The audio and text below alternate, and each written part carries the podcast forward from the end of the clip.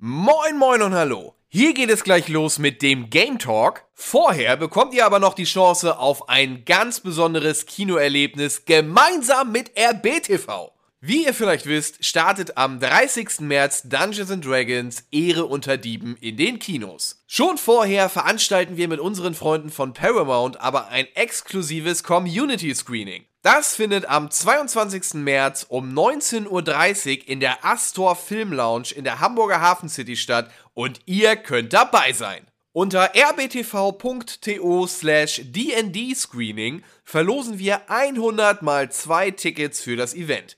Einfach teilnehmen und mit etwas Glück setzen wir euch samt Begleitung auf die Gästeliste. Lohnen tut sich das Ganze nicht nur für D&D-Veteranen. Der Mix aus Action und Comedy hat nämlich mit viel gutem Humor und tollen Effekten für wirklich jeden etwas zu bieten. Für die Ohren gibt es auch was. Im Synchronsprechercast tummeln sich nämlich unter anderem Rick Cavanian und Gronk. Das Beste kommt aber bekanntlich immer zum Schluss. Ihr schaut den Film nicht allein, sondern mit Daniel Schröckert höchstpersönlich. Der Kino Plus Host und Filmguru ist nämlich ebenfalls im Saal und leitet den Abend mit ein paar stimmungsvollen Worten ein. Er wird auch sicherlich nicht die einzige Bohne sein, ihr werdet euch also in bester Gesellschaft befinden. Nochmal zum Mitschreiben, auf rbtv.to slash dndscreening, das Ganze findet als Gewinnspiel in unserem Blog statt, vorbeischauen und mit etwas Glück an unserem Community Screening zu Dungeons Dragons Ehre unter Dieben am 22. März teilnehmen. Wir freuen uns auf euch. Jetzt geht es aber erstmal weiter mit dem Game Talk. Viel Spaß! Heute werden Konsolen als auch PC-Games ordentlich auseinandergenommen und wir werden zu Helden im Game Talk. Schönen guten Tag und herzlich willkommen. Der Game Talk geht wieder los hier auf Rocket Beans TV. Steffen, schön, dass du hier bist. Hallo Gregor, vielen Dank, dass ich da sein darf. Ja, das ja. Äh, sowieso. Ähm, vor allem auch, wir haben uns gesagt, wenn wir die Gelegenheit äh, haben, schon mal zu zweit hier vor der Kamera zu sein, dann lassen wir keinen rein. Sehr gut. Nur der, der Steffen ja. und Gregor Club hier. Sehr gut. Äh, wir hatten noch ein paar andere Leute hier angedacht für die Show heute. Wir haben ein paar kurzfristige Absagen reinbekommen, haben gesagt, davon lassen wir uns nicht beirren. Nein. Denn der Game Talk, er muss weitergehen, er darf, er sollte weitergehen. Und ich habe eh gerade geschaut, wir haben kurz nochmal vorher gesprochen, wir haben mehr als genug Themen, glaube ich. Ja. Zumindest, wir versuchen in so einer Stunde, zu, zu einer Richtung Stunde hinzukommen. Wenn es weniger wird, tut, tut uns das leid, aber dann habt ihr nächste Woche vielleicht ja. auch nochmal ein bisschen mehr was. Äh, aber Steffen, schön sowieso, dass du allgemein mal hier bist. Ähm, ich kann mich jetzt nicht daran zurückerinnern, wann du das letzte Mal beim Game Talk hier dich mal äh, auslassen durftest. Ich war noch nie beim Game Talk, fällt mir gerade auf. In der also, Inkarnation? In dieser Inkarnation noch nie. Ja. Deswegen freut es mich umso mehr, dass ich mal hier sitzen darf und mal so ein bisschen die PC-Fraktion hochhalten darf darf. Ähm, Wobei, wir werden vielleicht auch gleich noch ein bisschen drüber reden, was bedeutet das eigentlich, was ist PC-Gaming heutzutage. Ähm, aber da werde ich ein bisschen was mitbringen und habe ein bisschen Strategie mitgebracht heute. Ja, ja, ich bin, ich bin sehr gespannt drauf. Also ich habe das auch nochmal in den Raum geworfen. Ich meine, je nachdem, wenn du Leute wie Elias und, und mich hier hast, die dann hauptsächlich beim Game Talk mit dabei sitzen, mit wechselnden Leuten um und dran. Äh, ich will nicht sagen, dass Elias und ich einen ähnlichen äh, Spielegeschmack haben, aber ich würde Elias jetzt beispielsweise auch ein bisschen mehr in der Konsolenecke mhm. verorten, wenn man diese Trennung überhaupt nochmal machen möchte ja. heutzutage, weil das ja, ich finde, als, also als jemand, der seit den, seit den 80ern spielt, äh, ist das eh sehr, sehr gewandelt, was überhaupt PC-Gaming oder nicht PC-Gaming bedeutet, sondern ich würde das fast eher in Genres mittlerweile sehen. Ja, total. Da gibt es manche, die vielleicht dann doch besser dafür geeignet sind, dass du an deinem ähm, PC sitzen kannst. Äh, mittlerweile, ich würde auch, ähm, also dadurch, dass ich hauptsächlich arbeite am Rechner, äh, nicht, dass wir gleich in die Diskussion hier einsteigen, aber ich habe mir einen 21 zu 9 Monitor dahin gebracht mhm. für Videoschnitt und andere Sachen und das ist schon ziemlich anderes Gefühl, wenn man eh schon da so einen Brick hat ja. und dann noch eine fette Grafikkarte mit dabei. Spielen tue ich weniger, weil die Grafikkarte so jault dann die ganze ah, Zeit. Ja, okay, das ist nervig, das stimmt, ja. Das ist nicht so nice. Ähm, Steffen, ja, äh, du wirst ein bisschen was über Company of Heroes äh, erzählen, den dritten Teil, ja. der ähm, jetzt rausgekommen ist oder bald rausgekommen? Nee, rausgekommen ist. Genau, ist schon rausgekommen vor ein paar Wochen, ich glaube vor zwei Wochen, drei Wochen, mhm. zwei oder drei Wochen, so eine Art. Ja, da, da werde ich dich gleich nochmal in Ruhe dazu ausräumen, wir uns ein bisschen Gameplay anschauen, nicht dein eigenes, aber ich hoffe, wir finden was, was äh, relativ analog ist. Ähm, ich wollte eigentlich heute so ein bisschen den, den leicht faulen Lens machen, weil ich nicht so ultra viele neue Sachen gespielt habe. Also ich hatte mir noch ein bisschen was vorgenommen, da werden wir auch kurz reinschauen, was ich nicht gespielt habe, das sollten wir zumindest der Vollständigkeit halber hier nochmal thematisieren. Ähm, ich werfe einmal rein, damit wir ein bisschen locker und flockig, äh, flockig hier einsteigen. Ähm, diese Woche kommt Bayonetta Origins heraus für die äh, Nintendo Switch exklusiv. Bayonetta ist ja mittlerweile ja von Nintendo kofinanziert seit einiger Zeit. Das heißt also neue Einträge, ich glaube seit dem zweiten, ähm, kommen dann nur auf Nintendo-Geräten heraus. Und ähm, ich habe es auch schon dabei gesagt, ich bin kein Bayonetta-Fan Weiß nicht, hast, hast du Bayonetta mal gespielt? Ich habe den ersten Teil habe ich durchgespielt auf der PlayStation 3 damals noch. Den zweiten habe ich dann schon nicht mehr gespielt, aber das lag einfach daran, weil ich dann die Konsolen einfach nicht mehr besessen habe. Mhm. Ich fand das Spielgefühl cool, ich fand die Story an sich ganz cool und ähm, ich fand es auch interessant vom Look und viel, aber irgendwie hat es dann mich trotzdem nicht abgeholt, dafür mir eine extra neue Konsole zu kaufen. Mhm, ja, es, es, war ja damals, wann war es 2008 oder so, 2007, 2008, wo es rausgekommen ist, ähm, quasi so ein bisschen die, nennen wir es, Emanzipation vor Capcom mhm. gegenüber. Das waren ja ehemalige Capcom-Entwickler, die bei Platinum Games sich gesagt haben, wir haben die nicht mehr die Devil May Cry Lizenz, lass uns mal gucken, wie wir selbst nochmal das mittlerweile äh, Character Action genannte Genre nochmal bespielen können. Und ich habe nichts gegen Japano-Wahnsinn und andere Sachen. Allerdings, ähm, ich also irgendwie Bayonetta war mir immer zu anstrengend, ganz ehrlich. Nicht nur vom Gameplay ja, her, sondern es ist einfach so eine visuelle Überlastung, wo aus allen wilden Ecken Inspirationen hergezogen werden. Ich habe das Gefühl, ich drücke nur auf den Knopf und der Bildschirm explodiert. Ja. Und irgendwie bin ich da einfach ähm, so von Stimuli überfordert mhm. Deshalb äh, finde ich Bayonetta Origins jetzt äh, ganz schnieke, muss ich tatsächlich sagen, weil ähm, wie der Titel es sagt, das ist ein Prequel, äh, Ceresa and the Lost Demon. Wenn ich das storymäßig richtig interpretiere, ist ist das wohl die junge Version von der Bayonetta, die wir kennen, mhm. über die meisten Spiele dann hinaus. Ich bin nicht so tief in der Bayonetta-Lore drin, um mich zu sagen, es ist vielleicht eine andere Hexe, die genauso ausschaut oder so. Geht darum, wie sie quasi ihre Hexenkräfte bekommen hat und wird ihre Vorgeschichte erzählt, dass äh, Bayonettas Mutter ähm, im Knast gelandet ist wegen Hexerei und äh, Bayonetta bei einer anderen Hexe untergekommen ist, die ihr zeigt dann, wie Magie und, und Hexenwerk funktioniert und ähm, hier in dem Spiel hat Bayonetta dann Träume, wo sie quasi davon träumt, oh, ähm, ich möchte meine Mutter retten, sie ist in dem Gefängnis gefangen. Letzten Endes, lange Rede, kurzer Sinn, sie traut sich als ähm, kleines Nachwuchshexenmädel in einen tiefen Wald vor, in den sie nicht reingehen sollte und beschwört einen Dämon hervor, den sie noch gar nicht so richtig kontrollieren kann und der nimmt äh, Gestalt in ihrem Stofftier, was mhm. sie mit sich trägt und äh, sie müssen beide gemeinsam jetzt in diesem ja, eher ähm, Puzzle-Action-Adventure würde ich es nennen, vom Genre her aus, äh, mit ein bisschen äh, Kämpfen, dann zurechtkommen. Ähm, hast du äh, Brothers mal gespielt vor langer Zeit? Ja, das habe ich gespielt, das war auch schon ewig her, kann das sein? Also ja, gefühlt. Ja, genau. Brothers, ja. Tale of Schieß mich tot und so weiter war ja das Spiel, ähm, ist auch von den Leuten, die also so A Way Out gemacht mhm. haben. Und äh, wie ist nochmal das Game of the Year mit den kleinen Püppchen? Äh, du weißt, wo man nur zu zweit dann gleichzeitig spielen konnte. Ja. Ja, fällt uns wahrscheinlich noch ja. ein, aber ähm, das war eben so quasi so ein Vorgeschmack dafür. Ich fand es auch damals ganz cool. Du hast da zwei Charaktere, zwei Brüder gesteuert in dem Spiel und es war, wenn ich mich nicht irre, so gelegt, dass du jeweils einen auf einem der Analogsticks hattest, mhm. dass du dann die beiden unabhängig voneinander als Singleplayer spielen kannst, aber du kannst sagen, hey, mit dem einen Charakter bewege ich mich dahin, da ziehe ich an der Leine, dann kann der andere links durch oder sowas, glaube ich, hat viel davon informiert, äh, wie später deren Spiele geworden sind. Und ähm, das hier ist tatsächlich recht ähnlich. Ja, wenn du einmal an den Punkt gekommen bist, ich konnte mir jetzt schon mal die Demo runterladen. Die gibt's im Store ähm, fast eineinhalb, zwei Stunden lang, je nachdem, wie lange man spielen möchte. Man kann den Safe ins finale Spiel mhm. übernehmen, das diese Woche dann rauskommt. Ähm, du spielst Bayonetta als auch das Monster unabhängig voneinander und die haben alle unterschiedliche Fähigkeiten. Das Monster darf sich nicht so weit von Bayonetta entfernen, weil das irgendwie so eine magische Verbindung hat, aber das benutzt du dann, um Gegner zu bekämpfen. Bayonetta selber kann aber irgendwie so, ein, so ein äh, Stasis-Zauber machen und sagen, hey, jetzt hast du Gelegenheit da reinzuhauen. Mhm. Magien mit Timing-Geschichten dann wirken und ja, wir sehen gerade so den umfangreichen Trailer hier, was wohl noch mal ein bisschen so spätere Level zeigt. Es ist ein bisschen Storytelling-technisch breit gezogen, wie häufig du japanische Games hast. Okay, lass uns mal erstmal in Ruhe die Cutscene zeigen und den Text machen und die Sprachausgabe. Ähm, aber das grundsätzliche Spiel fand ich ganz cool. Also so durch so Wald-Puzzle-Level durchgehen und von oben kann ich die Ranke weghauen. Oh, wenn ich darüber mit dem Monster springe, kann ich Bayonetta von der Seite dazu holen und da ist ein Bereich, wo das Monster nicht durch kann. Und äh, solche Puzzle-Sachen mag ich tatsächlich ganz gerne und mir liegt das bis jetzt schon in der Demo persönlich mehr als die klassischen mhm. Meta-Sachen. Ich finde es interessant, dass die sich so einen, so einen krassen Genrewechsel getraut haben, weil ich kann mir natürlich vorstellen, ich bin jetzt auch kein großer Bayonetta-Fan, aber dass gerade Bayonetta-Fans davon vielleicht jetzt nicht unbedingt begeistert sind, wenn sie zwar ein neues Bayonetta-Spiel bekommen, aber das irgendwie ein ganz anderes Genre hat. Aber ich finde, es sah jetzt auch total sympathisch aus und auch der Grafikstil hat mir ganz gut gefallen. Also ja, muss Sieht ja, schick aus. Man muss, man muss heute auch sagen, für die Switch vor allem auch ja. läuft's vernünftig. Also ich weiß da draußen, äh, es gibt manche, die sind sehr stark pikiert, wenn wir sagen, die Switch ist leider nicht ja. mehr so stark und ähm, wenn es die Möglichkeit gibt, ich persönlich würde dann auch anderswo dann eher spielen als auf der Switch, wenn es dann Multiplattform wäre. Aber äh, wenn du ein Spiel wie jetzt Bayonetta Origins hast, was äh, auf der Plattform gut ausschaut, das hat jetzt auch nicht groß geruckelt währenddessen und der Stil macht ja einiges aus. Das kannst ja. du jetzt ja selbst auf so einer Vergleich, vergleichsweise uralten Hardware wie der der Switch dann Machen.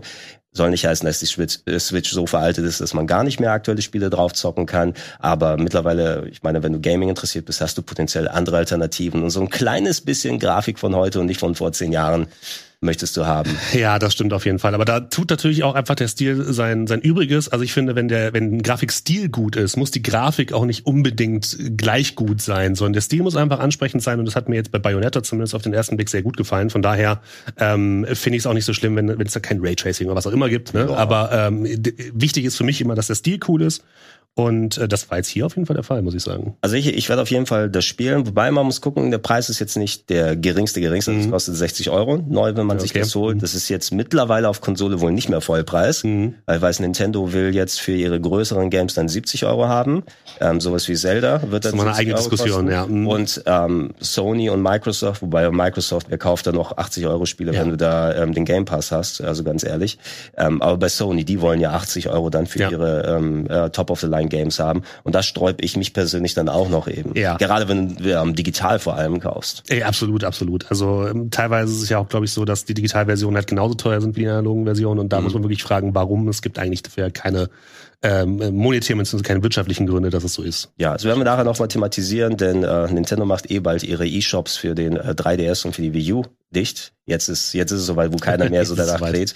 Ähm, und da habe ich mich auch noch mal damit äh, beschäftigt und mal geschaut, hey, was haben die da im Store? Sollte man überhaupt noch diese Praktiken unterstützen mhm. und dann Sachen da digital kaufen, wenn es eh von Nintendo dicht gemacht wird? Oder lohnt sich eher gucken, ähm, wenn ich ein Spiel haben will, kriege ich das noch Retail? Was ist mit der Sammler- und Preisexplosion, was so den Gebrauchtmarkt angeht in den letzten Jahren?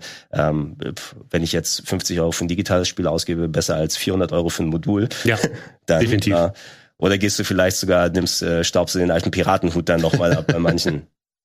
Äh, aber ja, ich persönlich äh, würde es empfehlen. Ich werde es weiter spielen jetzt bei Bayonetta Origins und ähm, es, äh, ich glaube, das, was du nochmal erwähnt hast, von wegen so Genrewechsel oder sowas, das geht einher damit, dass es wohl okay ist, denke ich, für die Fangemeinde, weil Bayonetta 3, das richtige ausgewachsene Sequel, kam vor ein paar Monaten. Gut, okay. Erst. Mhm. Ähm, es ist also jetzt nicht so, dass du lange Jahre kein richtiges Bayonetta mehr bekommen mhm. hast und jetzt, oh, aber ich will hier, ich will doch wieder hier in die Hexenzeit und gebackene Geckos lecken und was auch immer. Das war.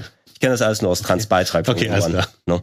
Ähm, was da passiert ist. Also du, du hast immer noch die Alternative, Bayonetta ja. 3 dann zu spielen. Ähm, aber ja, ich werde es noch weiter zocken und hoffentlich ein bisschen euch mehr was äh, berichten. Äh, Steffen, ich will noch nicht zu Company of Heroes ja. bei dir, das will ich mhm. noch ein kleines bisschen aussparen. Du hast hier ähm, äh, Mecha Bellum, Mecha Bellum. Ja mir nochmal notiert. Ähm genau. Mechabellum ist ein relativ neues Spiel, was sich gerade in der Open Beta befindet. Das äh, wird entwickelt äh, oder wird herausgegeben äh, bei Paradox Arc. Paradox Arc ist die neue äh, Indie-Sparte von Paradox, dem Publisher, den man vor allem kennt von Crusader Kings zum Beispiel. Also eher einem Grand äh, Strategy Publisher, die sich jetzt in ihrem letzten Showcase dazu entschieden haben oder das angekündigt haben, dass sie eben auch Indie-Entwickler weiterhin unterstützen möchten.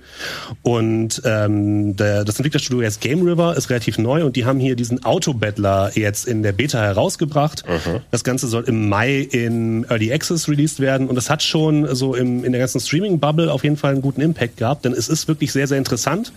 Wie schon gesagt, es ist ein Autobattler. Das bedeutet, es ist so ein bisschen wie ähm, Dota Underlords. Dieses Auto-Chess, von dem ich genau, so Auto-Chess, genau. Also kommt auch so ein bisschen aus der äh, aus der alten Dota-Mod-Richtung, mhm. ähm, wie es damals entwickelt worden ist.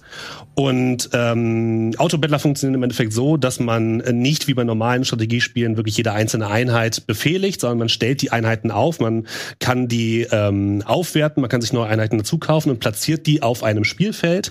Und sobald die Runde dann startet, laufen die automatisch aufeinander zu und kämpfen gegeneinander. Das heißt, es geht vielmehr darum, Einheiten gut zu positionieren, zu gucken, was hat der Gegner, wie kann ich das auskontern und dann entsprechende Einheiten zu kaufen und die eben in guten Matchups gegeneinander antreten zu lassen. Das kannst du, während das Ding läuft, dann noch Einfluss ja. nehmen, indem ich hier, ich mache ja noch die, die Heilmagie in diese, Nein, diese genau, das ist eben genau das Ding. Sobald einmal eine Runde läuft und die, die Einheiten sich aufeinander zubewegen, gibt es keine Möglichkeiten mehr, Einfluss zu nehmen.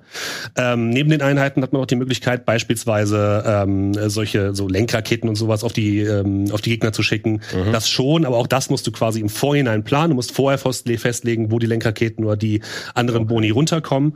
Und ähm, das macht auf jeden Fall Spaß. Die es ist relativ schwierig, weil man muss erstmal so ein bisschen reinkommen, muss die Einheiten kennen kennenlernen, muss gucken, was funktioniert gegen was. Ähm, das ist auch manchmal nicht so ganz eindeutig, welche Einheiten jetzt besonders gut gegen Lufteinheiten sind oder gegen andere. Und ähm, hat auch schon eine ziemlich gute und sehr, sehr interessante äh, Multiplayer-Community ähm, gebildet. Ähm, und es macht, macht sehr viel Spaß. Also man muss wirklich sagen, es ist schon, ist schon ganz cool, es ist sehr taktisch, es ist für alle Leute, die äh, Teamfight Tactics oder Dota Underlords mögen, die werden da auch auf jeden Fall sehr, sehr schnell reinkommen. Es braucht natürlich noch ein bisschen Polish. Es braucht noch ein bisschen mehr Inhalt. Es gibt aktuell wirklich nur Multiplayer und den Kampf gegen Bots. Aber ähm, darüber hinaus ist es schon sehr, sehr interessant, macht auf jeden Fall Spaß, ist schön taktisch und sieht auch ordentlich aus. Also die Gefechte, die, die machen schon gut rum, muss man sagen. Wie wird der, wie kann ich mir Multiplayer da genau vorstellen? Das ist so ein bisschen so schachmäßig. Ja. Ich mache meine Runde und dann läuft das genau. ab und dann hat der Gegenüber Zeit, seine Genau, es ist nicht abwechselnd, sondern jeder plant für sich quasi seine, äh, auf seiner Spielfeldseite. Das Spielfeld ist quasi eingeteilt in zwei Seiten mhm. und man stellt selbst quasi die eigenen Einheiten auf. Das Problem ist, wenn die Einheiten einmal stehen, kann man sie nicht mehr verschieben okay. in der Regel. Es gibt mhm. zwar besondere Upgrades, mit denen man Einheiten nochmal verschieben kann. In der Regel kann man die nicht nochmal verschieben. Was bedeutet, du siehst quasi nicht, was auf der gegenüberliegenden Seite passiert. Erst wenn äh, das Match losgeht, siehst du quasi, okay, ähm, da stehen jetzt zum Beispiel Einheiten, die besonders gut gegen Panzer sind und du fährst gleich mit deinen Panzern rein, ist natürlich scheiße. Das heißt, du musst da wieder was aufstellen, was irgendwie diese Einheiten, die gut gegen Panzer sind, auskontert und da wieder Platz für deine oh. Panzer zu schicken. Mhm. Das heißt, es läuft so ein bisschen darauf ab, dass man eben einmal sich aufbaut, guckt, was machen die Einheiten beim Gegner, wie hat der Gegner sich aufgestellt und dann versucht, Lücken in der Verteidigung zu finden oder den Gegner auszukontern. Und das, das macht tatsächlich sehr, sehr viel Spaß und ist sehr, sehr interessant. Ja, du hast ja gesagt, das hört sich auch nach etwas an, was so durch die Twitch- oder Streamer-Bubble ja. da so ein bisschen durchgeht. Bin da, wenn ich gar nicht mit solchen Spielen vertraut bin, ich bin mir da mittlerweile nicht mehr sicher, ist es jetzt erstmal, hat der Publisher die, die Taschen ordentlich aufgemacht und das wird dann für eine Woche supported und alle Streamer spielen es und nach einer Woche kräht kein ja. Hahn so richtig mehr. Das kann ich nie so richtig beurteilen bei Spielen, in denen ich nicht drin bin, weil du kannst ja, ja du siehst ja eh dann die gleichen Gesichter immer, oh, die ja, und die oder oh, wow, ne? Und eine Woche, eine Woche später will keiner mehr dann spielen. Also kann man, kann man jetzt hier eh nicht sagen. Nee. Das ist ja wie gesagt noch die Beta. Ähm, ich konnte nicht herausfinden, wie lange diese Beta noch läuft. Also die ist aktuell noch da. Guckt es euch gerne mal an. Ähm, und wie gesagt, es wird im Mai im Early Access released. Das heißt, danach wird man wahrscheinlich sehen, wie viel mehr Content es geben wird. Ähm, und es wird, glaube ich, auch so ein bisschen äh, stehen und fallen damit, was es noch für Singleplayer-Inhalte gibt. Weil einfach nur gegen Bots die ganze Zeit zu spielen, weiß ich nicht, ob das so cool ist. Es wird aber natürlich auch kein Vollpreistitel werden. Ne? Das mhm. heißt, ich denke mal, es wird so ein Titel, der sich irgendwo um die 30 Euro bewegen wird am Ende. Ähm, was vollkommen fair ist und wenn man Bock hat, auch so Auto-Battler und ein bisschen Multiplayer-Matches, dann wird man damit auch gut Spaß haben und auch über längere Zeit Spaß haben, solange es halt auch über längere Zeit ähm, entwickelt wird. Ich finde es halt cool, dass Paradox jetzt sagt, ich möchte, die möchten Indie-Entwickler noch weiter unterstützen, die auch so ein bisschen in diesem Strategiegenre aktiv sind. Und ähm, da macht auf jeden Fall jetzt äh, Mechabellum eine gute, guten mhm. ersten Eindruck, muss man sagen. Ja, wäre ich bloß schlau genug für sowas, ey. ja, das, das ist kompliziert, ja. Man muss wobei sowas bei, ja. eventuell könnte das Auto mir, also so das Auto-Genre noch mal ein bisschen mehr Spaß machen. Ja. Ich bin kein Echtzeit-Fan. Ja. Ne? Also wenn, dann bin ich eher ähm, rundbasierte Strategie. Mhm.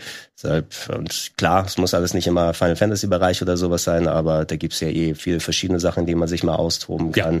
Und ähm, dann bin ich eher bei sowas wie Fire Emblem oder so ja. dabei. Ne? Es, also, ist doch eher ein Rundenstrategie. Eh, also wirst du, wirst du Advance Wars spielen, wenn es rauskommt? Ja, auf jeden Fall, auf jeden Fall. Da habe ich richtig Bock drauf. Ich bin eh großer Advance Wars Fan und äh, habe früher Battle Isle gesuchtet bis zum geht nicht mehr.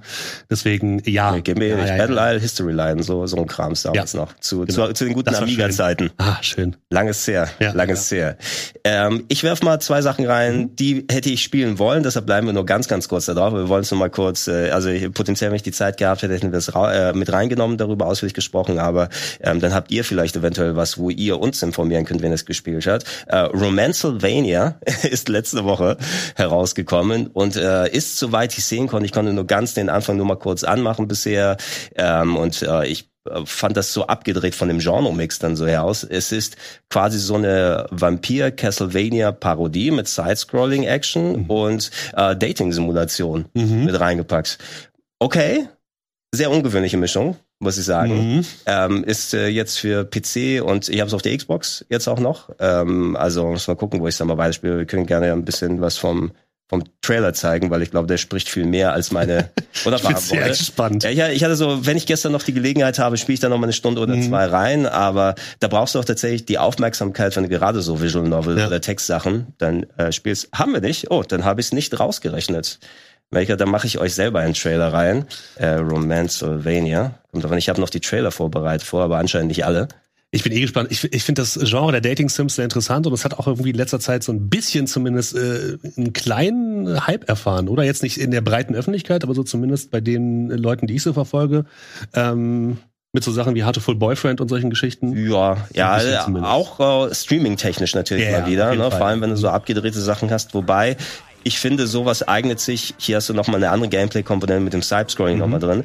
Ähm, du musst schon ähm, als Streamer selber echt viel Sitzfleisch beweisen, vor allem ja. wenn dann die Texte nicht vertont sind. Ähm, wenn du dann noch selber äh, vorlesen musst, wenn es eine englische Visual Novel ist oder sowas, wenn ich da mal was anspiele, dann übersetze ich simultan auch noch. Mhm. Ist auch nochmal so eine, seine Zeit, also muss man sich auch erstmal so ein bisschen drauf schaffen. Ähm, und äh, es ist schwierig, dass du da so ein vernünftiges Timing hinbekommst. Willst du dann, okay, du zeigst eine Visual Novel, kein Text ist abgebrochen, damit ja. die Leute das mitbekommen, damit du deine Kommentare noch machst und dann sitzt dann sowas 100 Stunden dann gefühlt.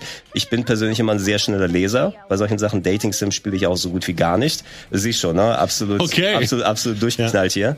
hier. Äh, Dating Sims und sowas spiele ich auch eher selten, sondern mhm. mehr so Mystery oder Murder Mystery Novels und so weiter. Und ich bin ein sehr schneller Leser bei sowas. Ja. Also wenn ich sowas spiele, wird es wahrscheinlich nur ein Drittel dauern, als wenn ich ein Let's Play dazu machen würde.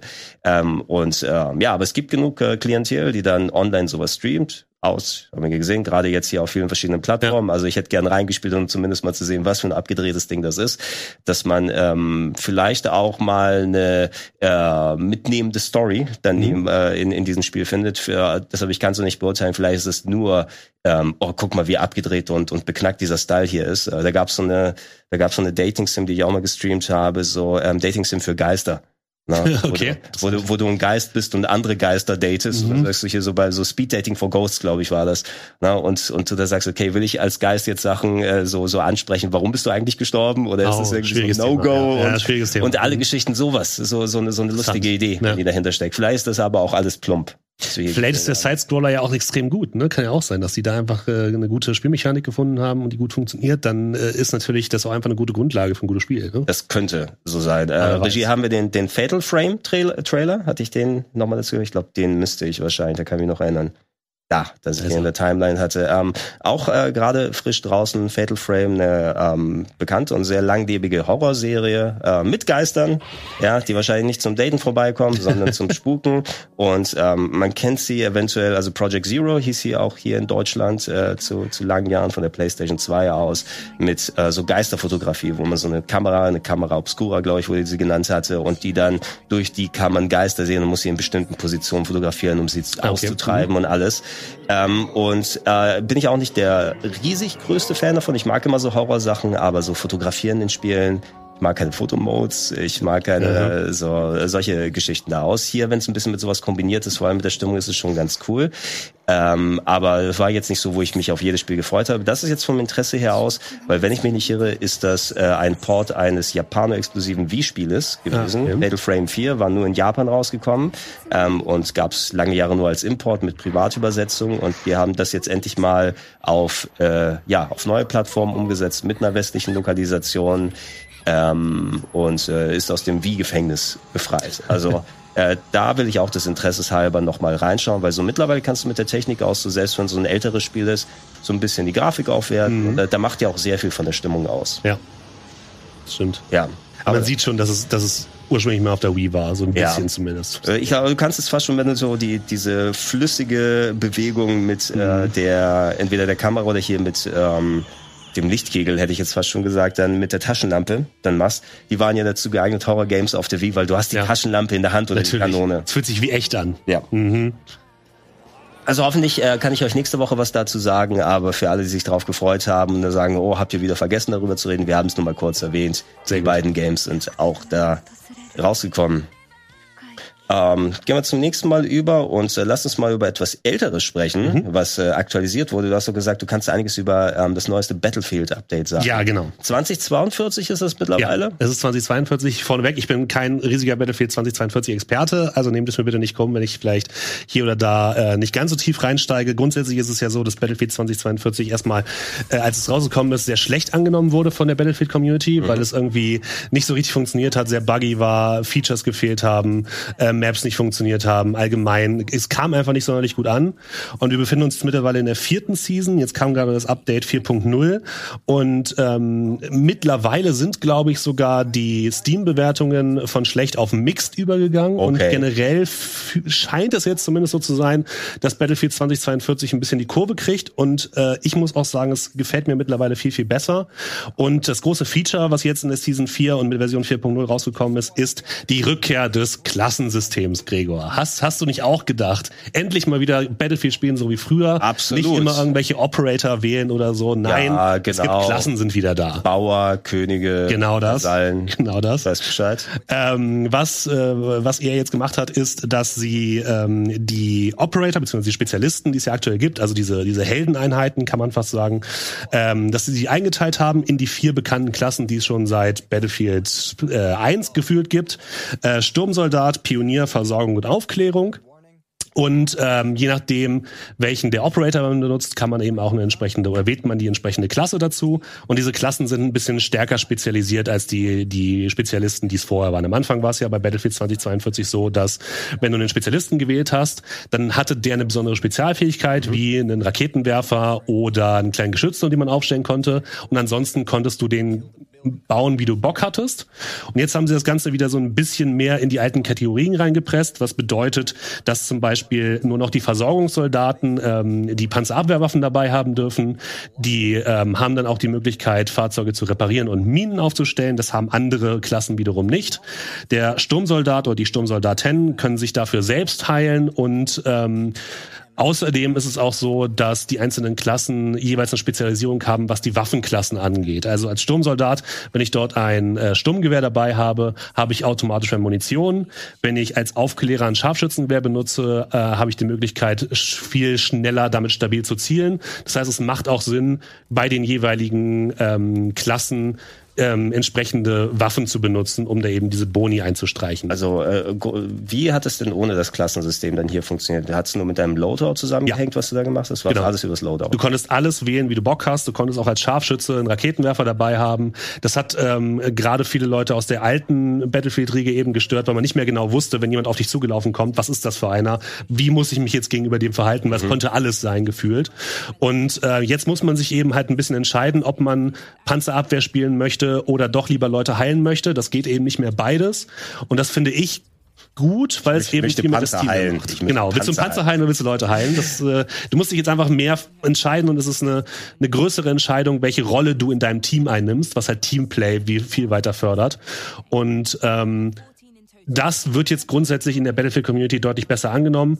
Und natürlich gibt's auch wieder Sachen wie, äh, es gibt eine neue Spezialistin, die besser ähm, die Leute tarnen kann und so ein bisschen ähm, Leute davor schützt, äh, aufgeklärt zu werden, die ganz cool funktioniert. Es gibt eine neue Map, die gut funktioniert. Es gibt neue Waffen, äh, die gut funktionieren. Also allgemein dreht sich gerade so ein bisschen der Wind äh, von Battlefield 2042, was ich persönlich sehr, sehr gut finde. Denn es ist, wie ich finde, mittlerweile ein sehr cooles Spiel, was, glaube ich, viele Leute ähm, schon längst ad acta gelegt hatten. Ich glaube, mittlerweile kann man noch mal reingucken. Ja, es ist eben so eine Sache. Ich hätte, ich hätte persönlich jetzt nicht dran gezweifelt, dass sie jetzt alles, äh, alle Mühen dran setzen, ähm, ihre Fehler und Versäumnisse Ja. vom Anfang dann, dann auszumerzen. Man weiß ja eh, wir hatten auch hier im Game Talk oder in anderen Formaten, glaube ich, damals so noch, weil es ja auch schon ein bisschen länger her, wo es rausgekommen ist, ähm, darüber gequatscht. Auch äh, muss es natürlich immer aus Außenseite da betrachten. Mein Gefühl ist immer, sowas wird immer mit der heißen Nadel gestrickt und eventuellen Trends nochmal hinterhergejagt von anderen Spielen, um zu gucken, weil du weißt, Battlefield als Name hat eh eine eingebaute Fanbase, ja, die sie über die Jahrzehnte mit anerzogen wurden auf die eine oder andere Art. Manche, die sind vielleicht sogar seit ganz alten 1942 Tagen dann Ja. Äh, mit dabei. So wie und, ähm, und, und, und wenn du dann mittlerweile so viele Alternativen hast, die, Ja. ähm, weiß ja nicht, ob da potenziell manche Leute so in Richtung Hero-Shooter dann gegangen sind, wo es ja auch ultra viele mittlerweile gibt und sagst, hey, nach Apex habe ich gar keinen Bock mehr hier Ja. so wieder dieses Klassische zu machen. Ähm, aber es schien ja auch mir persönlich zum Beispiel sehr verbuggt zu sein. Zumindest hast du ja auch nochmal erwähnt. Ja, Ne, ja. Teilweise und auch das so Umgebung. Ich kann mich erinnern, so irgendwie diese großen Hochhäuser, wo man da rumgelaufen ist, da konntest du so gut wie gar nichts machen. Ähm, bleibt abzuwarten, ob das jetzt nicht äh, too little too late am Ende ist. Ne? Ja, du meinst jetzt, ja. du hast natürlich als Fan nochmal dir die Mühe gemacht, da reinzugucken. Genau. Ähm, mal gucken aber, ob der Name Battlefield noch genug zieht, um für alle Leute, die vergrätzt waren, Ja. und vielleicht da sogar Vollpreis ausgegeben haben, da nochmal reinschauen zu wollen. Genau, das ist auf jeden Fall die größte Frage und es ist natürlich auch so ein bisschen die Frage, ähm, äh, DICE muss jetzt einfach noch ein bisschen nachliefern. Also es ist nicht so, dass das Spiel jetzt wirklich perfekt ist, sondern es gibt immer noch so ein paar Balancing-Probleme und ein paar Maps funktionieren einfach noch nicht sonderlich gut. Ähm, das heißt, es liegt noch ein bisschen Arbeit vor ihnen, aber ich finde, sie haben mit dem Update 4.0 jetzt einfach einen guten Schritt in die richtige Richtung getan.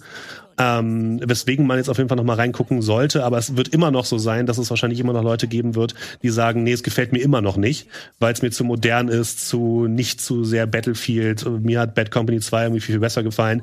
Die werden jetzt immer noch nicht 100% zufrieden sein, aber es geht in die richtige Richtung und ich finde dafür kann man dem Spiel zumindest noch mal eine Chance geben. Es ist ja auch mittlerweile nicht mehr so so teuer wie am Anfang. Was war denn in deinem ähm, Sinne so der letzte große Battlefield-Brecher? Ist es der Vierer gewesen im Multiplayer? Oder weil ich glaube, Ja. Battlefield One hat ja auch sehr viel Kritik bekommen. Ja. Und ich glaube, das war ja das, das Einzige, was so dazwischen nochmal richtig gelegen hat. Ne? Ich, ich glaube tatsächlich, so die meisten Leute werden so Battlefield 3 oder Battlefield 4 werden, glaube ich, die meisten Leute am ehesten noch gespielt haben. Und ich glaube, Battlefield 3 hat auch aktuell noch eine sehr, sehr große Fangemeinde, die noch sehr, sehr aktiv ist. Ähm, Battlefield Hardline, oder? Hieß es so? Bloß auf damit. Also es war ein, ja kein schlechtes Spiel, aber ich glaube, es gibt niemanden in der Battlefield oder wenige Leute in der Battlefield Community, die sagen, Battlefield Hardline war mein absolut lieblings Battlefield. Aber wa- was ich Ähm, immer höre, ist tatsächlich, macht mal ein neues Bad Company, bitte. Ja, Ja, das, ich immer das war wieder zu viele, ja. Und ich glaube auch da, Bad Company 2 war, war auch fantastisch und ich glaube, so diese drei Titel, Bad Company 2, Battlefield 3 und Battlefield 4, sind so die Battlefield-Teile, wo viele Leute sagen werden, oh, das ist, das war mein Lieblings-Battlefield und wo auch so die Hochzeit des Online-Multiplayers war bei Battlefield. 2042 kommt da immer noch nicht ran, aber es gibt sich alle Mühe und ähm, wenn DICE und EA dann noch ein bisschen hinterher, noch ein bisschen dran arbeiten, noch ein paar Map-Reworks reinpacken und in die gleiche Richtung gehen, wie sie es aktuell jetzt tun, dann, dann wird das auf jeden Fall ein gutes Battlefield. Kein extrem gutes Battlefield, kein überragendes Battlefield, aber es ist ein gutes Battlefield.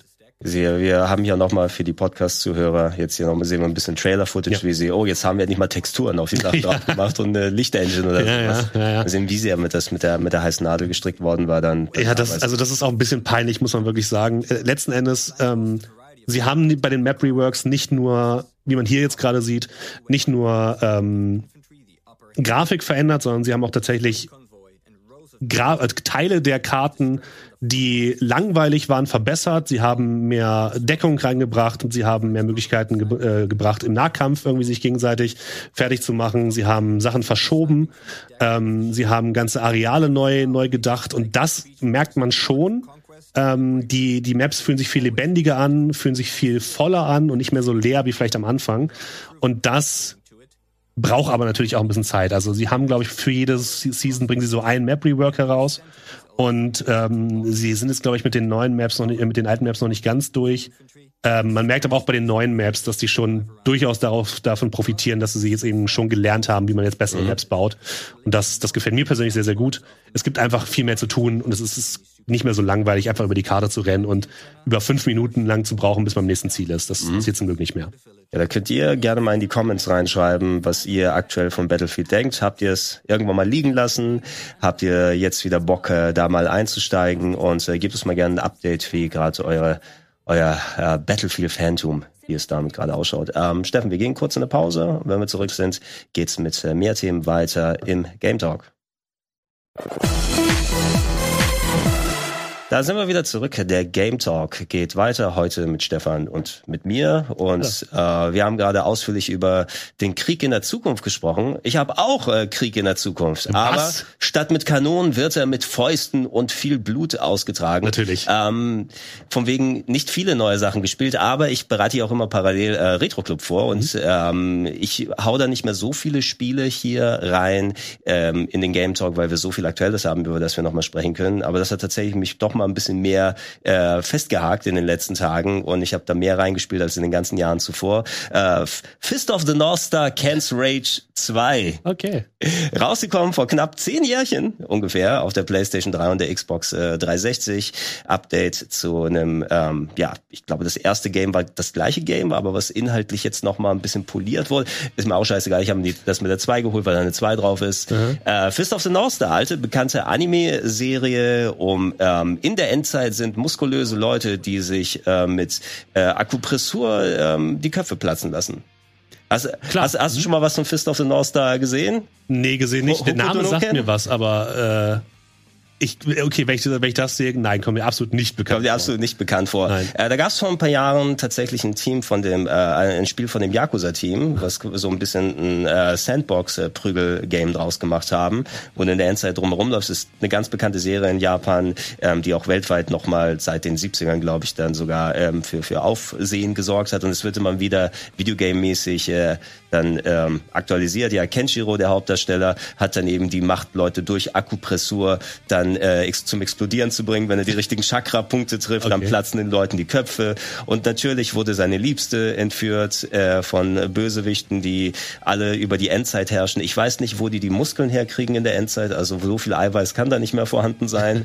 Aber vielleicht sind die rückwärts irgendwie in die Steroide reingefallen. Ähm, bei Ken's Rage äh, ist es so, es ist ein Spiel von Koei Tecmo und es gehört tatsächlich zur übergreifenden, kann man schon ein bisschen sagen, die äh, Dynasty Warriors Ah ja, mhm. Art. Also Musu heißt das, äh, glaube ich, als, als übergreifende Serie, wo die ja ähm, alles auf tausende Franchises dann, dann umwursteln. Das Massenkampf-Gameplay, ob es jetzt so ein One Piece ist oder Zelda, gab Spiele dazu, Berserk, wenn man bei den Anime-Fans nochmal ist. Ähm, man findet ohne Ende mittlerweile solch geartete Spiele. Und ähm, bei dem fand ich es interessant, also das, das Special, was ich gerade vorbereite, ist so eine Fortsetzung zu einer älteren Folge, besonders blutige Spiele. Ja, und da habe ich bei Fist of the North natürlich dann größere aus. Und du musst mittlerweile sagen, hey, es ist PS3 360-Ära, es ist über zehn Jahre her. Ja, okay, gut. Das äh, kannst du schon als, als Oldschool betrachten hier. Ähm, ich habe das mal reingelegt und tatsächlich drei, vier Stunden gespielt. Äh, es spielt sich mehr wie so ein klassisches Beat'em-up, finde ich, als so ein Urmassenkampf. Du hast zwar auch so einen Modus wie bei Dynasty Warriors, dass du, ah, du hast ein großes Feld und äh, dann gibt's diese 15 Türen, durch die du durch kannst und dann warten immer so Gruppen von Gegnern, die du alle weghauen kannst und das Gebiet wird gerade übernommen. Ja, im Trailer sehen wir gerade den sogenannten Dream Mode, der wie diese alten ähm, das klassische Gameplay funktioniert, aber das Normale ist wie so ein Final Fight Beat'em Up. Die Story wird so in Comic-Paneelen erzählt und zwischendurch darfst du dann Horden von Gegnern schön mit deinen äh, Akupressur- und Kampftechniken auseinandernehmen. Und ähm, ja, ich mag sowieso Fighting Games oder Beat'em Ups. Also nicht umsonst spiele ich die Yakuza Games ganz gerne. Das ist jetzt nicht auf dem Niveau von Yakuza Spielen und auch nicht von dem Fist of the North Star von den Yakuza Leuten, weil das nochmal sich ein bisschen besser angefühlt hat. Ähm, aber mal wieder auf die Fresse hauen, Leuten ins Gesicht treten, das Gesicht wegtreten vom Körper, alles platzt in Blutfontänen und explodiert in schön Glibber ohne Ende und äh, dann rammst du dem Boss den Finger zwischen die Schläfen und sagst, du hast noch drei Sekunden zu leben, sag äh, auf Wiedersehen Gott und alles. äh, hat Spaß gemacht, äh, tatsächlich. Ich werde es noch mal ein bisschen weiterspielen für den Retro-Club natürlich, aber ähm, ja, in Ermangelung, dass ich nicht die neuen Spiele gezockt habe, sieht man, womit ich meine Zeit dann Ja. verbracht habe. Du bist, bist gerade sehr interessiert dabei, Ich bin ne? sehr verwirrt. Ich bin, ich bin vor allem sehr verwirrt. Aber man kann es vorab spielen, das finde ich grundsätzlich schon mal gut. Ich habe mich nie in diese Mushu-Ära irgendwie so reingewagt, weil ich irgendwie nie so richtig verstanden habe, was die, was die, was das so gut macht. Allerdings verstehe ich die Faszination daran, sich einfach durch Horden an Gegnern zu prügeln, weil es, es macht einfach Spaß. Ne? Ja, einfach es ist hier, also also Anti-Dark Souls. Ah, So ein bisschen, ja. So, du, du willst nicht zu sehr beansprucht werden. Also bei dem geht's hier halbwegs noch, weil du eben eher so levelbasierte Struktur hast und nicht nur die freien Flächen, wo du einfach und jetzt nochmal 500 Gegner. Ähm, gerade bei sowas wie One Piece zum Beispiel fand ich es ganz, ganz interessant. Ähm, oder Gundam oder andere Sachen, wenn du irgendwie so, so eine Anime-Lizenz nochmal drüber hast, dann hast du den Charakter, den du kennst und dann machst du hier deine Gum-Gum-Kanone und Ja. sägst hier 500 Charaktere und Piraten, die durch die Luft fliegen, dann hat das sowas Ja, klar. schon. Mhm. So ein Gefühl, was du sonst nirgendwo her bekommst. Ähm, und ja, na, es ist vielleicht so ein bisschen loslassen und nicht sich anstrengen wie bei einem Dark Souls, dass man sowas spielen mag. Äh, bin auch, wie gesagt, nicht der allergrößte Fan von, sondern ich mag eher so das One-on-One und sich dann wie kann ich ausweichen, wie kann ich blocken, wo kann ich nochmal meinen Special Move machen so dieses, dieses klassische Beat'em-up-Gameplay von Streets of Rage und anderen Sachen nochmal früher. Und das, äh, äh, it, it scratches the itch, wie man so schön sagt, wenn Ja. man sowas dann nochmal hat. Aber ja, wenn ich so, so eine blutige Retro-Club-Special-Folge mache, dann darf äh, Fist of the North Star da zumindest kurz nicht fehlen. Es, es sah auf jeden Fall interessant aus, das, das muss ich zugeben. Und äh, irgendwie gab es auch ein Auto zwischendurch. Wie, Klar, natürlich. Also du spielst, muss du spielst, du spielst ja. auch Baseball mit äh, Leuten, ja, die auch vom Motorrad herkommen. Da kannst du, nee, das war, aber das, das, das war als Spielmodus nochmal in dem ähm, Yakuza-Team-Game drin. Aber hier gibt's auch Motorräder und Baseballkeulen. Ähm, egal, ich habe es hier nochmal reingeworfen, wenn wir schon die die passende Verbindung hier äh, mit haben. Lass uns über Company of Heroes sprechen.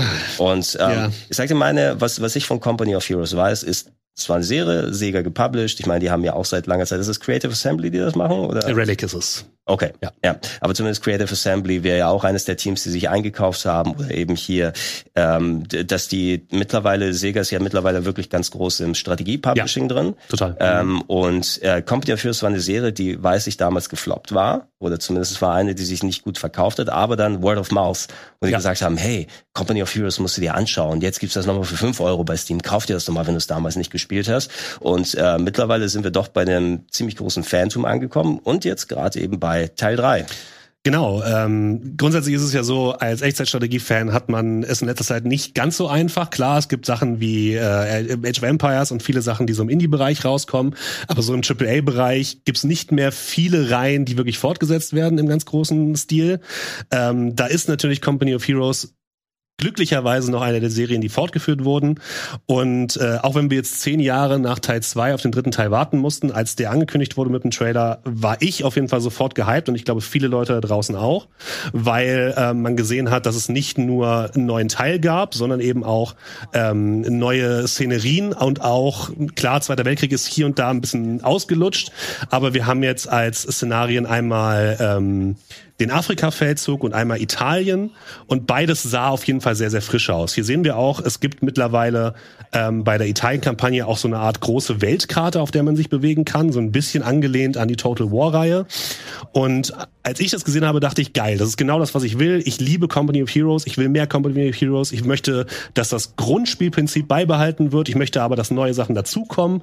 Und ähm, man sich vielleicht auch in der Kampagne ein bisschen mehr traut.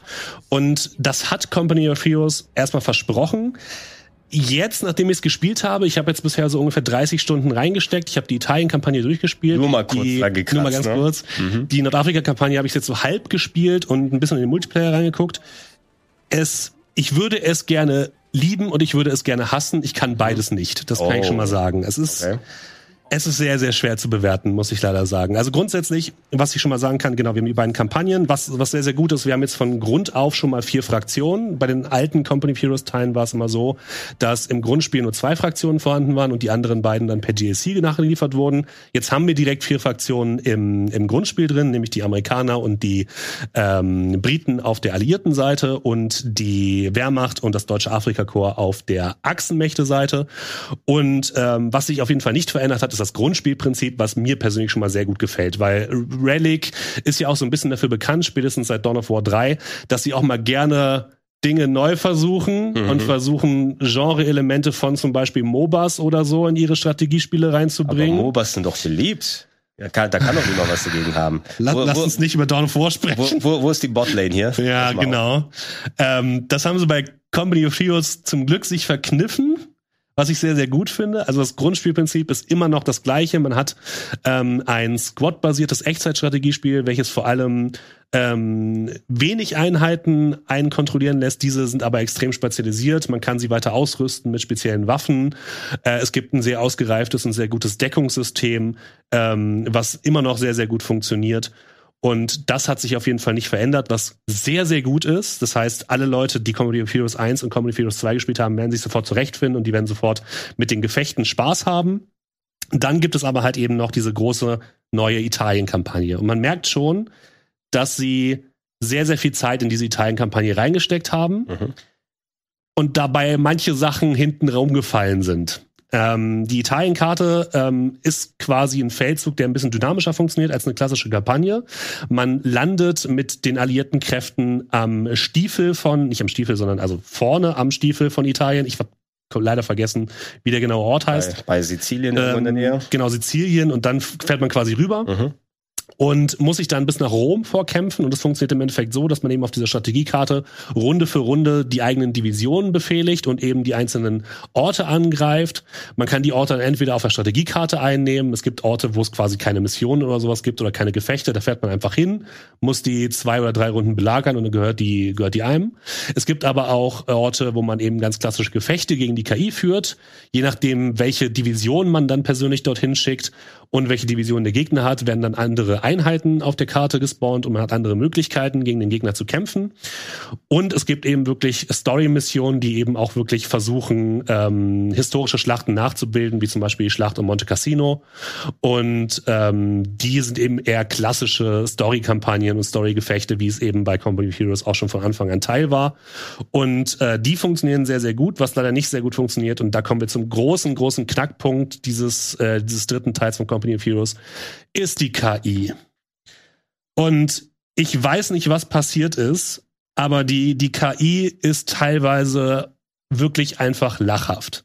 Ähm, auf der Italien-Kampagnenkarte, also auf der großen Karte, ist die eher sowas wie ein wie so ein Speedbump. Das mhm. heißt, die steht im Weg, macht aber selbst irgendwie keine eigenständigen Aktionen. Man muss die zwar besiegen, aber man, also man, es gibt keinen Grund, die eigenen eroberten Gebiete zu verteidigen, weil die Gegner greift sie nicht an. Der Gegner steht an bestimmten Eckpunkten und versucht dich daran abzuhalten, weiter vorzurücken ins Innere von Italien, macht aber ansonsten nichts und teilweise trifft die KI so seltsame Entscheidungen, wo man nicht genau weiß, was sie tut. Sie schickt einfach Flugzeuge irgendwo hin. Mhm. Das heißt, man merkt dann, äh, hier fliegt jetzt plötzlich ein feindliches Flugzeug über meinem Kopf herum. Es macht aber nichts. Oder sie fährt einfach mitten in dein Gebiet rein und wird dann nächste Runde von deinen Einheiten zerschossen. Man weiß nicht genau, warum sie das tut. Und man hat noch die Möglichkeit, auf der Strategiekarte so Verteidigungsanlagen zu bauen, die komplett unnötig sind. Also es gibt Luftverteidigung, die hilft dann diese random Flugzeugeinsätze der Gegner irgendwie so ein bisschen im Zaum zu halten. Aber alles andere was, was ist denn, äh, gibt es denn mal unterschiedliche Ziele jetzt? Also auch für die Solo-Mission musst du hier irgendwie die anderen Einheiten alle besiegen, musst du ein bestimmtes Gebiet erreichen oder so? Ja, also es gibt quasi, wie gesagt, diese Story-Mission, da gibt es tatsächlich ein paar interessante von und auch so ein paar interessante äh, Missionen, die man hat, wie zum Beispiel in Anzio das große Eisenbahngeschütz ausschalten, was dort mhm. äh, dauerhaft auf einen feuert. Es gibt aber eben auch die ganz normalen Gefechte, die eben funktionieren wie die ganz klassische ähm, Singleplayer-Gefecht gegen die KI. Das heißt, beide starten ihrer Basis, man muss die Basis aufbauen, die Gegner überrennen. Mhm. Fertig. Ähm, da gibt es auch noch so ein paar Varianten von, dass man beispielsweise äh, mit einer festgelegten Anzahl an Einheiten startet und nur über die quasi dann die Karte aufräumen muss, mhm. ohne Verstärkung zu erhalten. Das heißt, ein bisschen Abwechslung gibt es dort. Ich hatte da hier und da mal das Problem, dass ähm, gerade gegen Ende ich immer die gleiche Karte spielen musste, was ein bisschen nervig war, ähm, weil irgendwie ich immer im gleichen Gebiet auf der großen Kampagnenkarte gekämpft habe, was dazu geführt hat, dass immer wieder die gleiche Gefechtskarte geladen wurde. Äh, Finde ich jetzt nicht so toll, ehrlich gesagt. Und ähm, ja, die KI ist halt wirklich einfach das größte Problem. Ich habe es auf dem Standardschwierigkeitsgrad gespielt und es war keine Herausforderung. Jeder, der Company of Heroes 1 oder 2 gespielt hat, sollte auf jeden Fall auf einem der höheren Schwierigkeitsgrade starten. Hast, hast du es denn ähm, mal probiert, mal ein ja. Match mal auf dem höchsten zu machen oder einfach ja. mal zu sehen, ob da die ähm, ist es nur schwerer, weil die Gegner jetzt mehr abziehen oder ist die KI tatsächlich besser dann da? Nee, die KI ist nicht groß, ist nicht, ist nicht grundsätzlich viel besser. Also es funktioniert besser auf den höheren Schwierigkeitsgraden. Man merkt aber, dass die KI auf jeden Fall ein Problem hat mit Fahrzeugen. Mhm. Also sie kommen mit den Fahrzeugen nicht so richtig vielleicht, klar. Vielleicht wollten die die italienischen Abwehrkräfte da ich, akkurat ja, nachstellen. Ich, ich weiß, ich weiß wirklich nicht, was, was, was in die gefahren ist. Ähm, also teilweise drehen sich dann Fahrzeuge irgendwie so ein bisschen im Kreis. Ähm, das Problem ist auch, dass eine neue Funktion ist, dass Fahrzeuge ähm, sowohl von der Seite als auch von hinten mehr Schaden bekommen. Mhm. Und es kann halt sein, dass die Gegner deinen eigenen Panzern plötzlich einfach den, den Hintern zudrehen, was überhaupt keinen Sinn mehr macht, weil die, die irgendwie können, kann die KI nicht rückwärts fahren. Ich, ich weiß nicht, warum sie es nicht kann. Ich hoffe, es wird noch nachgepatcht und das, also diese KI macht wirklich sehr, sehr, sehr, sehr viel kaputt. Also das ist, ist einfach ein riesiges Problem. Also wie lange ist jetzt schon draußen? Es ist jetzt ein paar Wochen draußen. Das heißt, es gibt noch die Hoffnung, dass sie damit Patches auf jeden Fall nachliefern. Man merkt auch wirklich, dass viele Sachen noch nicht so richtig fertig sind. Und es gab auch eine, eine Beta, wo es auch ziemlich viel Hate, und ich, Hate klingt immer so, als wäre es nicht, nicht, äh, nicht berechtigt, ziemlich viel Kritik gab, vor allem an der Grafik und an dem Sound. Da muss man wirklich sagen, da haben sie mittlerweile nachgebessert. Also mhm. es sieht gut aus. Und die Soundprobleme, dass sich alles irgendwie ein bisschen dumpf angehört hat, sind größtenteils auch verschwunden. Da haben sie also nachgebessert. Aber es gibt noch sehr, sehr viel Baustellen. Die, die KI ist die größte davon. Und ähm, ich glaube, Leute, die mit Company of Heroes bisher noch nicht so viel Erfahrung haben und gerade neu in die, in die Reihe reinsteigen, denen wird das nicht so krass auffallen. Aber gerade wenn man äh, sich mit der of Heroes Reihe mehr beschäftigt, merkt man einfach, dass da noch sehr, sehr viel im Argen liegt und einfach die Details wirklich noch nicht so sein sollen, wie sie sind. Das Ding braucht einfach noch ein bisschen Polish. Wo es dafür aber sehr, sehr gut funktioniert, ist der Multiplayer, weil man da natürlich einfach gegen echte Menschen spielt, die einfach mhm. ein ganz anderes taktisches Verständnis mhm. haben und die Mechaniken des Spiels einfach viel besser nutzen können. Da funktioniert es sehr, sehr gut. Da kommen wir dann aber auch wieder dazu, dass es noch kein Ranglistensystem gibt im Multiplayer, dass man noch nicht mal sein Emblem oder sein, ähm, man hat da so eine, so eine kleine Spielerkarte, wo man auch so ein bisschen was ändern kann, so ein bisschen kosmetischer Natur. Da gibt es aktuell noch nichts, was man groß ändern kann. Und die Endstatistiken nach einem Spiel bringen als Multiplayer-Spiele überhaupt gar mhm. nichts. Bei dir wird angezeigt, dieser Einheitentyp hat so und so viele Leute getötet. Du weißt aber nicht, welche Einheit das jetzt war. Du weißt nur, du hast mit deinen Pionieren so und so viel Schaden angerichtet. Welche Pioniere das waren, keine Ahnung. Und das fühlt sich einfach alles noch sehr, sehr unfertig an. Also Relic braucht da, glaube ich, einfach noch ein bisschen Zeit. Ich glaube, sie hätten das Spiel vielleicht noch mal ein, zwei Monate verschieben müssen. Aber das, das, ja. das ist eh immer so eine, ja, so eine Volks Volkskrankheit, ja. kann man schon fast sagen, bei den Spieleentwicklern. So ist, da ist natürlich dann Datum und klar, das kostet da auch alles in der Entwicklung. Mich wundert es eben, dass gerade solche Sachen, dafür hast du Betas, dafür ja. hast du eine eingeschworene Fangemeinde, die eben. dir auch konkretes Feedback geben kann und sagen kann, hey, die KI ist noch nicht da, wo wir uns das vorstellen würden. Du kannst ja nicht nur eine Multiplayer-Beta dann rausbringen. Nee, eben, ja. Offen, weil Balancing kannst du immer machen. Ähm, ich würde auch sagen, für mich als jemanden, der bei sowas, ich wäre wahrscheinlich auch schon zu Beginn überfordert, wenn jetzt mhm. die für dich nicht so anspruchsvolle KI dann vorbeikommt, weil ich eben ja. an die Sachen noch nicht gewöhnt bin. Spricht nichts dagegen, dann auch Optionen für Leute zu bieten, eben um da rangeführt zu werden. Das auf jeden Fall. Klar. Ob du, ob mhm. du jetzt sagst, okay, du hast da tatsächlich den fein abgestuften Schwierigkeitsgrad, der sich auch auf eine KI auswirkt. Und bei Schwierigkeitsgrad, egal bei welchem Genre, bin ich auch eher ein Fan davon, ähm, schweres Spiel bedeutet für mich nicht, ich mache mehr Schaden ja. oder ich krieg mehr Schaden, sondern ich brauche Änderungen im Verhalten. Ich brauche ja. was, wo ich Taktiken mehr anwenden kann, wo ich meine Skills besser auspacken kann, wo ich mehr nachdenken kann und nicht nur eben so ähm, einfach die Werte hochdrehen und an drei Schrauben dann festzumachen. Und äh, dass, dass solche Sachen, wo man sich sagt, machen wir uns damit eher nicht ähm, wirklich dann Probleme mit der Fangemeinde oder Leuten, weil das sind die, die dann hypen und ja. dann komplett neue Zielgruppen reinziehen, äh, und äh, die dann eben auch zu, zu Hardcore-Fans werden können. Es äh, ist schade, dass, dass, dass solche Sachen nicht ausgemerzt sind. Sagt wenigstens, ja. okay, Sega ist ein großer Publisher, wenn die es damit rausbringen, aber ähm, Early Access ist mittlerweile ja auch etabliert als Konzept. Du kannst ja immerhin ja. dann mhm. sagen, okay, dann kostet das noch nicht dann den vollen Preis, ja. wenn ihr es bei Steam oder anderswo euch holen wollt. Oder ist es auf Steam oder ist es ein Epic Exclusive? Es ist bei Steam, genau. Es ist bei Steam. Steam weiß gar nicht, ob man heute noch Epic Exclusive macht oder so. Ich, zumindest in dem Fall äh, glücklicherweise nicht. Genau. Aber dann sagst du äh, Early Access mit ein bisschen günstigerem Kurs vorher ja. und dann hat man, finde ich, auch gerade bei solchen Sachen Verständnis, okay, ja. bei der KI ist noch nicht ganz, das wird mit uns dann mitgearbeitet und ähm, ja so. Das denke ich auch. Es ist auch kein Totalausfall. Also es klingt jetzt vielleicht alles sehr, sehr hart, was ich sage, weil ich, weil ich eben mit der Fanboy-Brille da so ein bisschen drauf gucke. Es ist kein Totalausfall. Es, es es funktioniert immer noch sehr gut. Ich hatte in diesen 30 Stunden, die ich gespielt habe, sehr, sehr viel Spaß und der Multiplayer mhm. macht mir nach wie vor extrem viel Spaß. Ähm, die die Nordafrika-Kampagne ist leider nicht gut gelungen. Die bietet keine interessanten Missionen und die Story fühlt sich ein bisschen ähm, ein bisschen weird an, weil äh, Relic hat dort versucht, nicht ähm, dass man sich nicht mit dem, mit dem deutschen Afrika-Korps sozusagen ähm, identifiziert und dort mit irgendwelchen Kriegshelden sozusagen mhm. ähm, dann die Story durchlebt, sondern man hat versucht, das Ganze so ein bisschen auf die Zivilbevölkerung zu, zu übertragen und zeigt okay. zum Beispiel das Leben der, der jüdischen Bevölkerung in Benghazi in den Zwischensequenzen, was aber dazu führt, dass die Story so ein bisschen abgekoppelt ist vom eigentlichen Spiel, weil man halt in der Story was anderes sieht als das, was man eigentlich spielt.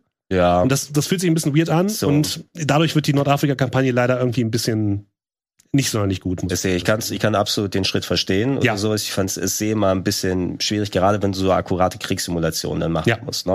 Und gerade wenn du in den Zweiten Weltkriegsbereich äh, gehst, äh, du hast ja auch super viele ältere Strategiespiele dann auch gehabt, wo du dann, oh, da spielst du jetzt die Nazis ja. oder die, und hier wird ja auch konkret Wehrmacht dann auch noch gesagt. Mhm. natürlich um die Symbolik hier äh, dann, dann getilgt und alles ich persönlich habe auch relativ wenig Bock, dann sowas überhaupt dann so zu spielen und in der Richtung. Wenn du das in, sich, äh, in, in Richtung der äh, historischen Geschichte dann nochmal mit einbauen willst, dann musst du ja aber auch Gedanken wirklich machen, wie mache ich das sinnig und nicht so halbgar und ja, fertig. Genau ja. das. Und da haben sie einfach im, gerade im ersten Teil, da hat man ja auch teilweise die ähm, Deutschen gespielt, da haben sie es besser gemacht, weil man irgendwie das Gefühl hatte, mit Leuten unterwegs zu sein, die man, die man versteht, die zwar auf der falschen Seite kämpfen, aber gleichzeitig sich so ein bisschen auch reingeworfen gefühlt haben.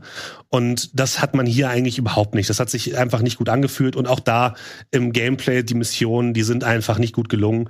Da hat man schon ein bisschen das Gefühl, dass sie eben viel Zeit in die Italien-Kampagne reingesteckt haben und die andere Kampagne, ja, die machen wir nochmal schnell mit. Mhm. So, da hat man teilweise Missionen wie, die gehen irgendwie dann 20 Minuten und du hast drei Straßen und nacheinander kommen auf diesen Straßen Fahrzeuge. Und du musst die aufhalten. Das ist die Mission. Okay. Okay. Cool. Ja, das kriege ich hin. Hammer. Ähm, deswegen für mich, um noch ein kleines abschließendes Fazit zu machen, Comedy of Heroes war immer ein Strategie, Echtzeitstrategiespiel, was sehr gut auch für NeueinsteigerInnen funktioniert, weil man eben nicht so viele kleine Einheiten rumschicken muss, sondern man hat große Einheiten, Gruppen, mit denen man mhm. spielt. Das funktioniert, finde ich, sehr, sehr viel besser für EinsteigerInnen ich glaube, man muss dem Spiel noch ein bisschen Zeit geben. Es hat sehr, sehr viel Potenzial. Auch die Italien-Kampagne hat extrem gute Ansätze und macht auch für eine gewisse Zeit Spaß. Aber es braucht noch ein bisschen Zeit. Die KI-Probleme sind leider absolut, sind ein absolutes No-Go, meiner Meinung nach. Es gibt noch so ein paar Sachen im Balancing, aber das ist halt Kleinkram, so ähm, da, da sind, ist Relic auch schon dran, das irgendwie auszu, auszureizen jetzt mittlerweile. Aber diese, diese KI-Probleme sind einfach ein, machen einfach sehr, sehr viel kaputt. Und ich hoffe, ich hoffe, hoffe, hoffe, dass Relic da schon ein bisschen nacharbeitet. Es gibt sonst aber auch noch die Möglichkeit, dass die, die Community einfach ein bisschen was tut. es gibt schon äh, Full Mod Support und vollen Anbindung an den Steam Workshop und es gibt auch schon die ersten Mods, die sich daran setzen, die KI zu mhm. verbessern. Mhm.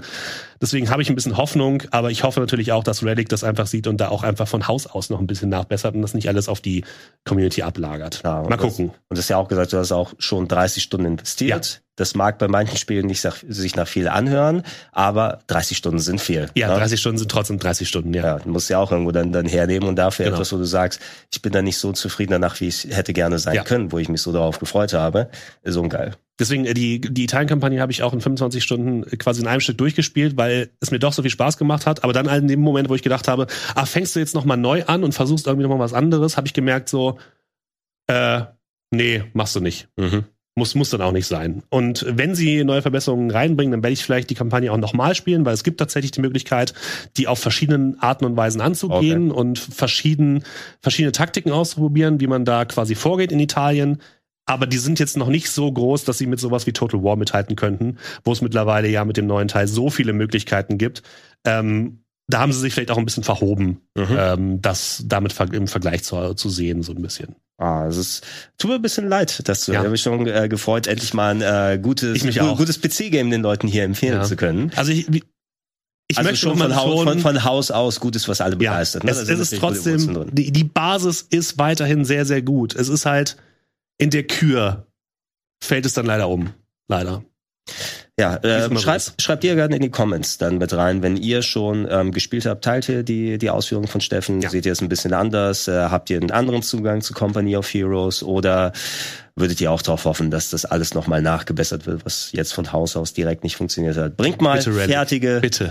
Blink, bringt mal fertig fertige Spiele raus. Ja, das, das, wär, das würde mich das auch freuen. Ganz nice. Lass uns aber, wir haben es äh, vorhin noch äh, angekündigt und wir können ja noch mal eh, wir haben ja Zeit, ne? ja, wir haben ein bisschen äh, drüber quatschen können. Ähm, wenn ich dich hier schon mal habe und du hast ja auch gerade dann die hauptsächlich PC-Spiele dann ausgeführt, so ein bisschen was was bedeutet zu der heutigen Zeit überhaupt noch PC-Gaming, Konsolen-Gaming? Muss man da so eine große Trennung machen? Wenn du selber spielst, ähm, hast hast du hauptsächlich einen Hauptrechner, an dem du dran sitzt, oder sagst du, ich habe einen Rechner, da steht noch eine Konsole dann davor? Wo, wo spielst du hauptsächlich?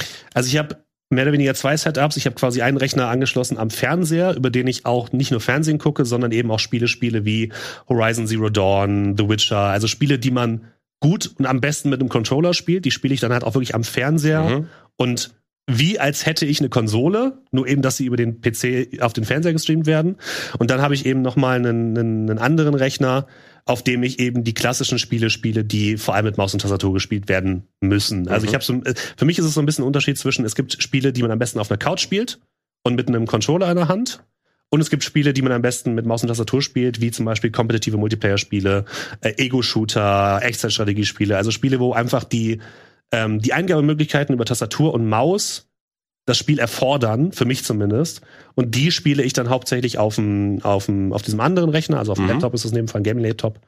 Und ähm, der große Unterschied ist für mich teilweise auch die Preispolitik, weil gerade über Steam und auch über Epic hat man einfach viele Möglichkeiten, nach einem Jahr oder nach zwei Jahren, wo ein Spiel rausgekommen ist, die Spiele sehr, sehr günstig zu bekommen. Und das führt mich immer wieder dazu zurück, dass ich mir Spiele auf Steam kaufe, wie jetzt zum Beispiel Horizon Zero Dawn, ähm, und es halt ein bisschen später spiele. Das ist für mich ja. kein Problem, dafür gebe ich nur die Hälfte aus. So. Das, wow. Dafür, das war, der, dafür war der Port auch nicht der beste, muss man ja. sagen, direkt zu Beginn. Das stimmt, ja. Äh, aber das passiert ja dann nicht mal. Ja. Ähm, äh, wenn ähm, gelöst würde, äh, wie du auf einer Couch vernünftig auch mit Maus und Tastatur oder eine andere Eingabemöglichkeit mhm. dann hast, wo du sagen würdest, kannst du verstehen, es gibt ja manche ähm, Strategiegames, die probiert haben, oh, wie können wir jetzt denn Echtzeit auf einen Controller übertragen? Ähm, was weiß ich, Red Alert 3 oder solche Geschichten oder äh, Halo Wars 2 von mir aus, ne? Die so Möglichkeit Möglichkeit gefunden, das, das rüberzumachen. Ego-Shooter sind eh nochmal ein ganz anderes Ding. Ich persönlich sehe es über die Jahre ähm, einfach, für mich sind das zwei verschiedene Genres. Ja. Ne? Mhm. Also wenn du einen Ego-Shooter mit Maus und Tastatur spielst oder mit dem Controller, das sind komplett andere Skillsets, die auf jeden Fall werden. Deshalb wirst du ja auch nicht wirklich mischen, die Leute, die dann mit Maus und Tastatur spielen und dann und dann mit Controller entsprechend. Ähm, da kann ich aber eher sagen, ich, wenn ich Casual spiele und ich spiele eh keinen Multiplayer, ich nehme da einfach lieber den Controller und ja. spiele dann. Ne? Das kann ich ja verstehen. Also, mhm. so, ich bin ja, wie gesagt, ich bin ja auch nicht so wirklich dann erfahren drin oder meine Reflexe sind alle eh schon alle genutzt. Seitdem da ja. reicht das für mich auch. Aber wenn es kompetitiver Multiplayer wäre, würde ich glaube ich auch, wenn du die Möglichkeit hast, eine Maus und eine Tastatur zu nehmen, ganz klassisch, würde ich da auch nicht dann umhingehen. Äh, wenn für dich das mal gelöst werden würde und ich rede jetzt nicht von so einem Couch-Buddy, ne, wo du auf deiner ja. Couch sitzt mhm. und eine Maus und eine Tastatur hast, ähm, dass die Genres, die du sehr gerne spielst, wenn es dann Strategiespiele sind, wenn es Ego-Shooter sind, wenn es andere Sachen sind, wenn dann die, die, wo du sagst, es ist kein negativer äh, oder es ist kein Nachteil, wenn ich an, an äh, also auf der Couch sitze, würdest du dann dich zur Couch verlagern wollen? Ist das so der der präferierte Bereich eher als jetzt zu sitzen hier so das zu haben, weil es ist so ein bisschen für mich mehr die Arbeitsstellung, wenn ich dann ja. da bin und dann will ich jetzt arbeiten oder will ich spielen? Will ich mich ins, ins Sofa mhm. lümmeln? Ja, ich verstehe es. Ich glaube, es hängt so ein bisschen tatsächlich bei mir vom Spiel ab, weil gerade die großen Story-Spiele, wo es eher darum geht, sich in eine Story reinfallen zu lassen, wie zum Beispiel in The Witcher, die kann man besser auf einer Couch spielen. Mhm. Weil man lässt sich dann reinfallen, man will irgendwie in einer entspannten Position sitzen, alles ist sehr gut für den Controller optimiert und so weiter. Und es gibt einfach Spiele, wo es eher um das Spiel selbst geht, wo es nicht darum geht, sich so tief in eine Story reinversetzen zu müssen. Und da sitze ich dann lieber tatsächlich an einem, an einem Rechner. Für mich ist ein, ist ein Computer halt auch mehr sowas wie keine ausschließliche Spielekonsole, mhm. sondern eben ein, eine Multimedia-Station, mit der ich alles Mögliche mache. Und ähm, ich verstehe schon, dass es natürlich auch immer so ein bisschen den Arbeitsmodus hat. Es, äh, Gerade in Zeiten von Homeoffice ist es eh immer so ein Problem, vom einen Rechner, vom Arbeitsrechner aufzustehen mhm. und dann zum Spielerechner zu gehen, aber die Alter, gleiche Stellung zu haben. Jetzt arbeiten. Ja, genau, richtig.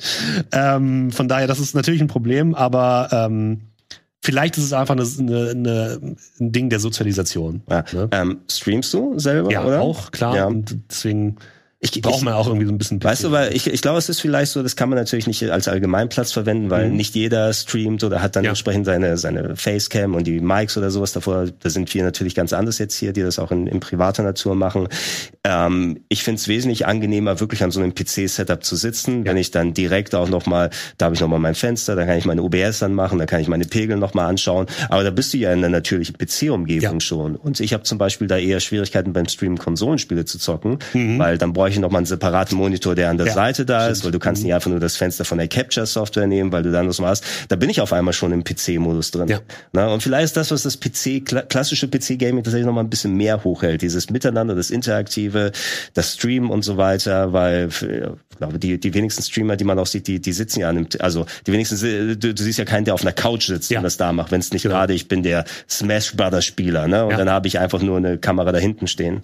Genau, und halt das kompetitive Spielen ist, glaube ich, noch etwas, was, was das PC-Gaming noch hochhält. Es gibt natürlich immer noch so ein paar Genres, wie zum Beispiel, ähm, ja, wie du schon gesagt hast, wie Ego-Shooter, die einfach aktuell noch größtenteils besser funktionieren. Es gibt natürlich Ausnahmen wie Halo, aber ähm, auch sowas wie Extra-Strategiespiele, die eben größtenteils auf dem PC besser funktionieren. Und eben dieser riesige Indie-Markt, der, der wandert natürlich mittlerweile auch so ein bisschen in Richtung ähm, PlayStation, Xbox und Switch. Da gibt's auch sehr, sehr viele Indie-Titel. Aber ich finde, gerade auf dem PC ähm, und gerade bei Steam und auch bei Epic gibt es eben sehr, sehr viele Möglichkeiten, mittlerweile auf den Indie-Markt zuzugreifen und sehr, sehr viele interessante Indie-Dinge, die man mal für einen kleinen Taler mitnimmt und dann eben spielt. Und ähm, das fehlt mir einfach auf den Konsolen noch so ein bisschen. Und das ist vielleicht auch noch so etwas, was was PC-Gaming noch so ein bisschen einem, ein Einstellungsmerkmal zumindest gibt, zumindest aktuell noch. Ja, ähm, bei mir sieht's äh, ähnlich aus wie bei dir mit dem Setup, nur dass ich nochmal 17 Konsolen mehr dann dastehen ja, habe, weil ich habe ja natürlich, also ich capture ja auch ja. sehr viel und mache Videos und Streaming und alles nochmal drum und dran. Und äh, ich habe bei mir dann so ein Setup, wenn ich dann spiele, kann ich es am großen Fernseher mhm. machen, aber ich habe auch so einen achtfach HDMI-Schalter, der dann über eine 4K-Capture-Karte geroutet ist. Das brauchst du irgendwann, ja. Gleich, also, dass ich einfach mit ein, zwei äh, hier Knopfdrücken und so weiter, könnte ich in der Theorie, ich kann das am großen Fernseher spielen oder ich kann das direkt in meiner Capture-Karte drin haben, Material aufnehmen, in meinem Schnittrechner ja. und so weiter. Aber es ist natürlich auch der Rechner vorhanden. Ähm, mittlerweile, weil mein alter Rechner abgeraucht ist, habe ich jetzt einen stärkeren Arbeitsrechner da jetzt drunter, wo auch eine 3070 endlich mal drin Sehr ist. Gut. Ich bin, ich bin auch ein, ich bin ich bin eben ein notorischer, von mir aus kann es auch eine ähm, Silent 1050 Ti sein, ist mir scheißegal. Spiele ich in 360p, Hauptsache die die rödelt nicht, weil ich auch so geräuschempfindlich ja. bin.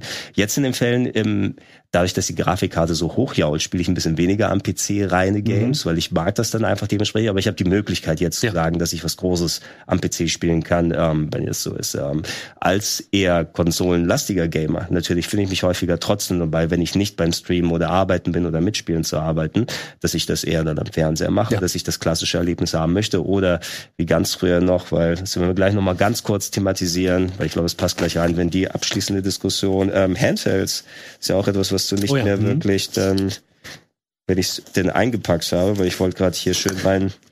Oh, vielleicht habe ich den noch nicht eingepackt. Gut, clever gemacht, Gregor. Äh, den Nintendo 3DS wollte ich kurz ausholen. Ah, okay. Mhm. Das habe ich nämlich doch ganz früher gemacht. Fernseher auch, so dann nimmst du dich auf die Couch, kannst du heute auch mit der Switch ja. oder mit dem Steam Deck machen, je nachdem, äh, was du da mitspielen möchtest, ähm, dass ich da so Alternativen habe und nicht immer in meinem gefühlt Arbeits- und jetzt schneide ja. ich und jetzt tue ich und jetzt rede ich drüber und jetzt nehme ich einen Podcast auf, Modus dann damit reingehe. Ähm, sowieso diese, diese Trennung allgemein. Es ist eine Plattform mittlerweile. Ja. Ob du einen Controller anschließt oder eine mhm. Maus und Tastatur. Vielleicht gibt es auch ein paar Leute, die dann sagen, hey, ich spiele die gibt es ja bestimmt einige der großen Shooter, wo du auch Maus und Tastatur in eine Konsole anschließen kannst und die dann. Das gibt mit Sicherheit, ja, ja. 100 Pro. Mhm. Bestimmt nicht, dass ich da eine große Erfahrung mit habe. Ähm, die Stores, aber die hast du erwähnt mhm. und wie man da Spiele sich dann zulegt, ich glaube, das ist auch so ein großer Unterschied noch immer. Klar, es gibt häufig Discounts im den Switch Stores, bei Sony, Microsoft sowieso noch mal ein bisschen was anderes mit dem Game Pass. Game Pass hat dafür gesorgt, dass ich weniger Schnäppchen kaufe. Ja, okay, wahrscheinlich. Mhm. Aber das, was du dann an enormen Sales bei Steam hast, dass du jede Woche ein bis zwei Spiele bei Epic immer noch nachgeworfen bekommst, ähm, jetzt vielleicht ein bisschen weniger, aber die Bundles waren früher auch Stimmt. sehr, sehr vorherrschend, wo du gesagt hast, hey, für einen Zehner kriegst du jetzt 17 Keys, die du mhm. da freischalten kannst. Ich habe 1500 Spiele in meiner Steam-Liste drin. Ja, so sieht's bei mir auch aus. Und ungefähr 200 äh, davon gespielt. äh, relativ wenig, aber einem ja. überhaupt mal was zulegen und vor allem ja. auch selbst bei neuen Sachen wir haben ja gesagt, so, so Preispolitik von da aus. Ich sträube mich davor wirklich Returnal. Tolles Spiel ähm, auf der auf der PlayStation 5, aber zum Launch 80 Euro. Ne? Ja. Und äh, wirst du vor allem da auch nur eine digitale Version kaufen, direkt die du bei, bei den Konsolen ja nicht mal refunden kannst, wenn du nach ja. ein, zwei, nach, nach eineinhalb Stunden so merkst, kannst du ja bei Steam bis zu zwei Stunden machen, sagen, genau. hey, mhm. ich glaube, ich habe mich da doch verkauft oder ich, ich wollte das, äh, das fühlt sich doch nicht da wertig an für das, was ich haben, was ich haben möchte, kannst du es zurückgeben. Das machen die Konsolenhersteller gar nicht von Haus aus oder ja. du musst da quasi wie so, so Zähne ziehen, wenn du da wieder Geld mhm. zurückhaben möchtest. Ja, das ist bei, also da muss man einfach sagen, Steam hat da einfach ist immer noch der Marktführer und das auch ein Stück weit zu Recht, weil es ist einfach so unkompliziert, auch Sachen, wie du schon gesagt hast, zurückzugeben, indem man einfach über zwei Mausklicks einfach sagt, so, so, sorry, hat mir nicht gefallen. Du kannst auch einfach angeben, hat mir keinen Spaß gemacht. Ja. So. Du musst dir keinen Grund ausdenken oder so, sondern kriegst einfach das Geld zurück, kannst es in ein neues Spiel investieren und äh, so einfach ist es. Und ähm, das fehlt noch so ein bisschen auf den Konsolen.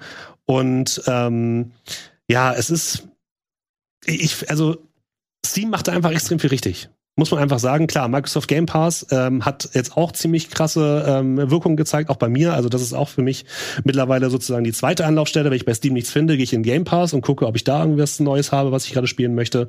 Ähm, aber diese ganze Preispolitik mittlerweile mit 80 Euro Vollpreisspiele, sorry, aber ich, ich da komme ich auch nicht mehr mit. Und gerade wenn wir dann einfach Spiele bekommen, wie zum Beispiel Company of Heroes jetzt, die dann nicht fertig sind, wo man einfach das Gefühl hat, dass man irgendwie eine Early Access Version kauft, dann bezahle ich keine 80 Euro mehr. Auch nicht für ein Digitalspiel. Gut, bei, Ja. bei PC-Spielen ist es, ist es eher so 60 Euro noch. Ja, also aber auch, die, das, das. genau, also selbst, also der, immer noch der Unterschied, äh, bei manchen Sachen versuchen die mittlerweile in Richtung Ja. 80 Euro auch digital bei Steam mitzugehen, aber in den meisten Fällen hast du immer noch diese 10, 20 Euro weniger gefühlt und dann hängt es auch nochmal von deinem PC ab. Da hast Ja.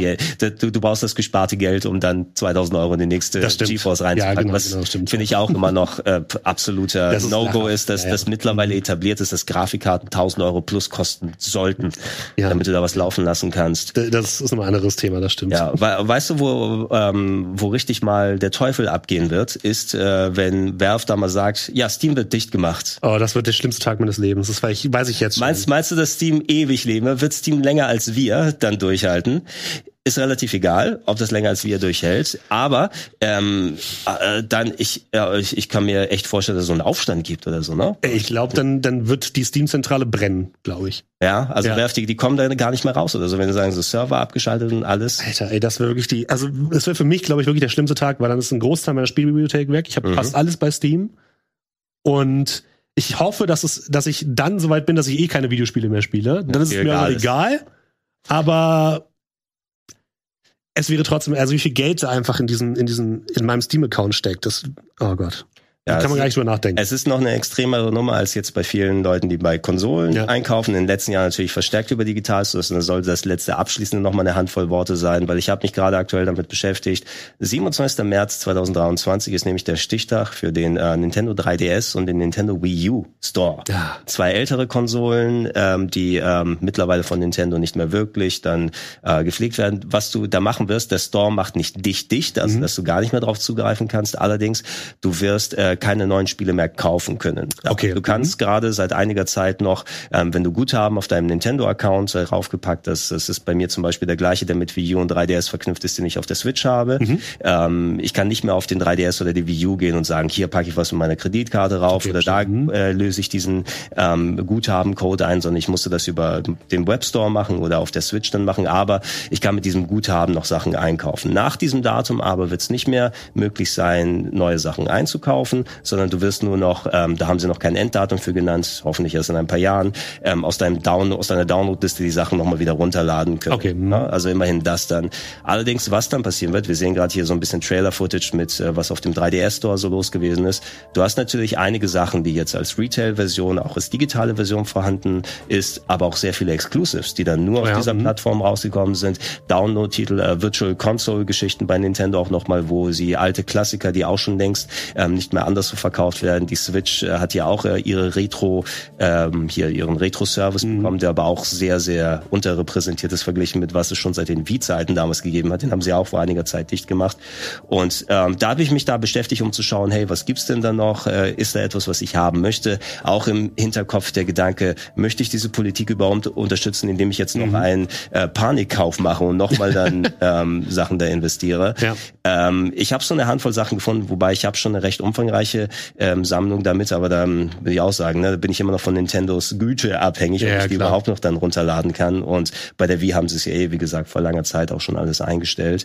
Ähm, es lässt, hinterlässt einem mit einem unguten Gefühl, ähm, bei Steam wäre es eben noch extremer, ne, weil da Oh ja. so viel dann mittlerweile drin hängt. Aber wenn du dann wirklich gar nicht mehr zurückgreifen kannst oder dann wieder ähm, verglichen mit noch vor 10, 15, 20 Jahren, wo viele Leute auch ähm, hier wirklich dann fast nur noch mit äh, Kopien gespielt haben, weil einfach, ja, ja, ich krieg doch mal die CD vom Kumpel und alles Ja, drum und dran. Mhm. Was ja diese Download-Services geschafft haben, bei Konsolen noch mal ein bisschen weniger in dem Fall, weil die ja eh, warst du angewiesen, kannst du die überhaupt knacken, hast du da einen Chip, der eingebaut werden kann. Aber PC-Gaming wurde ja zu einem großen Teil legitimiert. Ne? Ja, ich glaube, Steam, ja. Steam alleine hat ja dafür gesorgt, dass viel weniger Leute raubkopieren als vorher und die werden dann wieder so in die, in die Ecke gedrängt. Ähm, bei Wii U und 3DS ist nicht so viel jetzt gerade mit dabei, weil die machen auch kaum Discounts Ja. von den Sachen. Ich gucke da hin, oh, ein 3DS-Spiel, 45 Euro.